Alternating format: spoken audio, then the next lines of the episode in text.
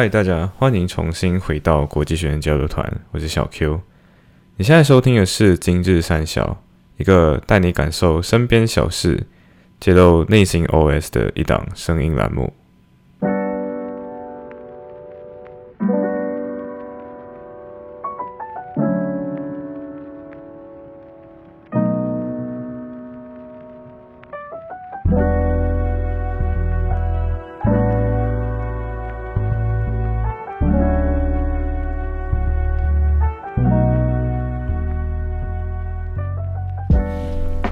自从我用留音日记这种形式来记录生活以后，我就好久没有写精致三小了。那这篇精致三小其实是写于我第一次前往伦敦后，回到利物浦的列车上，又刚好因为回家的列车上无法录音嘛，所以就用文字随笔的这种方式记载。所以，以下的三件小事是第一次游历伦敦后所记下的三件小事。呃，在这次录音，其实也有点拖延症，所以这次录音之前，我去了伦敦，我已经去过伦敦四次了，那就当做是记录那一次第一次去过伦敦以后的那个感受咯。那这三件小事分别是伦敦余晖、少年小 K。以及感谢所有的成长。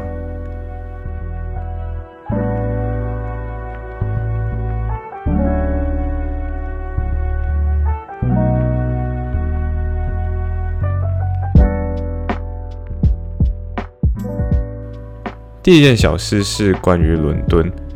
伦敦这个城市很特别，你可以很显著的看出所谓的文明投射，以及英美文化霸权的那种痕迹。呃，举个例子好了，现在意义上的百科全书是英国开始编撰的嘛，也由此造成说，像我一个纯中文世界长大的人，只要你读过一些百科全书，其实也能对英国有一种熟悉的感觉，而这种熟悉感是像从一张张彩色印刷的油纸跃出来，会变成现实中的一栋栋建筑。我自己个人会觉得魔幻感十足了，而这种魔幻感则来自说自己在历史和地理课本上或者百科全书上飞跃出来的一个个现实。那我们所成长于的这种后殖民时期，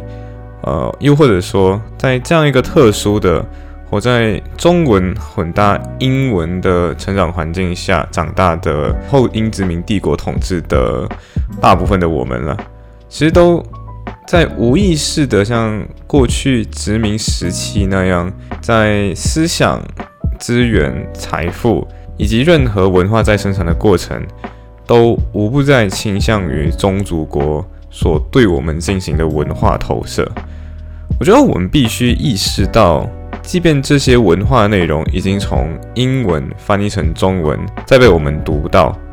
我们也依然被英帝国文明从文化和思想的角度投射笼罩，而在伦敦这座或者那座建筑，无不在记录着历史的变迁。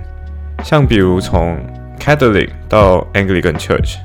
从 Norman Conquest 到罗马帝国时期的 City of London，再从 Westminster Parliament 再到世界各地各种变种版本的 Westminster Parliament 制度。这座权力中心和文化中心向世界各地都投射出来的这种思想和变革，无不在我们企图偏离文化大河的流向或者现代性的这种惯性的时候，都让我们会丧失掉那么一点点自信心满满吧。所以，即便从趋势上看，我们已经可以察觉到说，帝国的投射力已经大不如前。呃，就比如说从必须服从这样的一种投射，呃，它的重要性已经降级为啊具有高度参考价值。嗯，我们也可以预见的是，而后它还会再进一步降低成只具备参考价值，再再到我们自身开始认定自己的文化，即便只是大河分流，我们也要勇于脱离大河本身。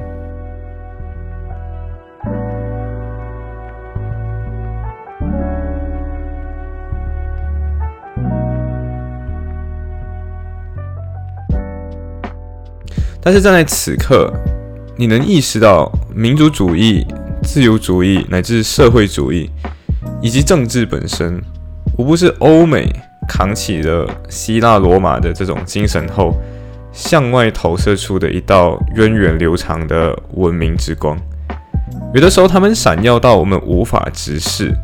而只能低头看着自己的影子。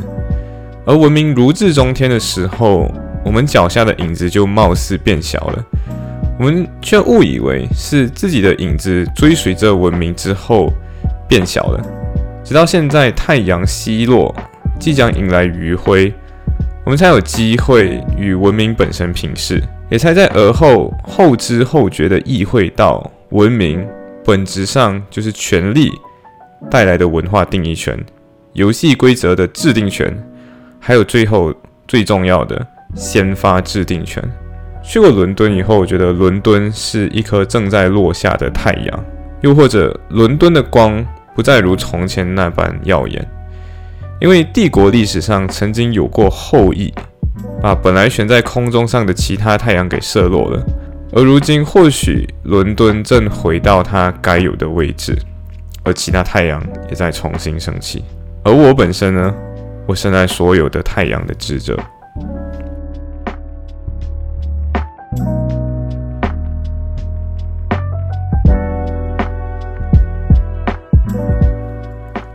那第二件小事是关于少年小 K。那在伦敦的这。两天三夜，呃，我们都住在小 K 家。那即便行程奔波，却反倒是我近来睡得最好的那几天。呃，在此感谢呃小 K 的 hosting。对，呃，小 K 是一个未曾见过面以前，我就已经知道这个人应该会跟我蛮同思同气的一个人。我最近读过他 IG 上的一个 post，就已经知道说这个人应该和我在喜好的 spectrum 上是重叠度比较高的，也的确从文艺角度来看，就喜欢吴青峰的人，绝对是能够领会到文字的美，也知道什么是美的这样一种人。所以也在见到小 K 本人不久之后，我很快的就感受到一种熟悉感，以至于我自己愿意更多的去暴露自己，无论是对人权本身的立场，还是对政治方面的一些立场。所以我觉得永恒少年，即便是在长大以后，少年的心中依然会留下一块属于少年的永恒之地，而少年人格或许是始终被压抑着，也或许是与成年的自己共存。和解，而这少年的人格，唯有在遇见另一个少年以后，才会重新去释放自己少年天性的一面，而后就获得一种久违的快乐和解脱感。这就像是长大后有长大后的快乐，但做回少年自有少年感的一种解脱感。嗯，我已经甚少再见到少年，也鲜少再做回少年。但每每见到带有少年感的人，我我无不是还是会感受到一种熟悉的错愕感，而想起自己以前的重重。更可贵的是，我我在这一切的互动中感受到什么是真正的情商跟接地气。虚心的坦白讲，我还有甚多需要跟小 K 学习的。人果然还是会被相似的人所吸引，人果然是即便。放下自己的成见，入到尘埃里以后，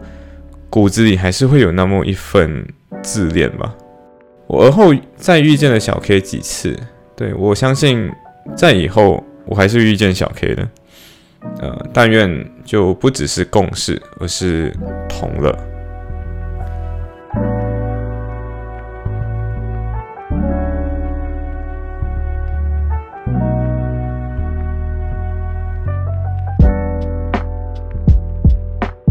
那第三件小事是，我想感谢所有带来成长的、遇到的任何事情与任何的人。我不知道，嗯，你有没有这么一种经验，就是当你意识到你人生现在的阶段是活在迄今为止最好的阶段的那种当下，你会在心里头会浮上一种很奇妙的感觉。嗯，一方面觉得这种 p。的感觉，抬头感或者推背感很上头。然后另一方面，你又千方百计的在想要维持着这种 peak 的感觉。所以每当我想起说我现在经历的这一切都是一场 education 的时候，我都在想着要如何把这一分分的钱都用在最对的位置上。呃，我本以为说不出国依然能够知道天下事嘛，然后以为互联网已经让我们连接上全世界，那出国这个举措貌似就没有什么必要了嘛。但是我现在开始改观了，我现在意识到旅游和留学是不一样的。但是我要强调，就是自身的观察力素养是一切不同的起点。那一个人带着呃我会留在这里一整年的心态，跟带着我要留在这里好几年的心态是不一样的。然后观察后的总结也会在潜意识层面不一样，主动探索的程度，我自己觉得也会不一样。这是我想起自己曾经读过的一句话，那句话是这样说的：我拿着父母的钱去走马看花，看过天涯海角，而后我回到家，嫌弃了在家里度过漫长余生的父母，嫌弃起他们的目光短浅和见识甚少。嗯，在来到英国以前的我，已经知道说我缺乏一种超能力，那这种超能力就是。把我所见的、所体验的一切带回去，告诉他们，就是父母亲或者家人关于远方一切的故事。我的父母亲也很有可能成为一切曾经听到这些故事的父母那样，就会像丧子那样，就是失去一个守家顾家的孩子。即便不是在物理层面上失去，也有可能像是从思想层面那样失去。就是像是很有可能从此以后，我只剩下我与父母的输出，就我对父母的输出，而没有了父母与我的对谈。也或许从此以后，主客就意味我的世界他们再也看不懂。我想，也许龙应台在写着《目送》这本书的时候。他老早的就已经意识到这件事情了嘛，就是当我成为别人的父母以后，我可能也会理解到，我终有一天只能目送我的后裔，而我的后裔们将会去往其他我的文明，也会见到更大的世界。我也开始深信起了另外一句话，叫做“天地广阔，大有作为”。但是我觉得，在见到天地之广以前，倘若没有足够的自信，没有清晰的自知，没有自略加成的勇气的话，或许我们就只能感叹啊，这个世界好大，但好可怕。然后我们可能看看就好吧，然后我还是退缩回去吧。所以我觉得，对于大有作为，嗯。一个人需要搭配上一整群的自身建设，呃，就像我觉得说，我直觉说，以前 Why not 就可能留在马来西亚，然后就一层一层的往上爬就好。只是我人生中经历了一场特别的 internship，这样 internship 改变了我的这个想法。我曾经觉得自己很有可能还是会回国的，就是还会回到马来西亚。但是这趟机票，这场入学，就是让我有一个机会去试试看做一个本地人。但是当我去了伦敦一趟以后，这场伦敦之旅让我想当一当就是五年、十年的一个本地人。说世界好大，对我想抓住它的尾巴。曾经我是一个天真的婴儿。就觉得这个世界就该走向我，而我现在现实一点了，我想走向这个世界，我也想为这个文明去砌上一颗小沙粒。这个世界是太浩瀚了，实在是太浩瀚。我觉得我的生命太短了，嗯，只可惜在如此年轻的年纪，我就已经意识到我的这一生太短，我不知道算是一种幸运还是一种遗憾。但是，嗯，我想我既想要爱人，我也想要爱这个世界。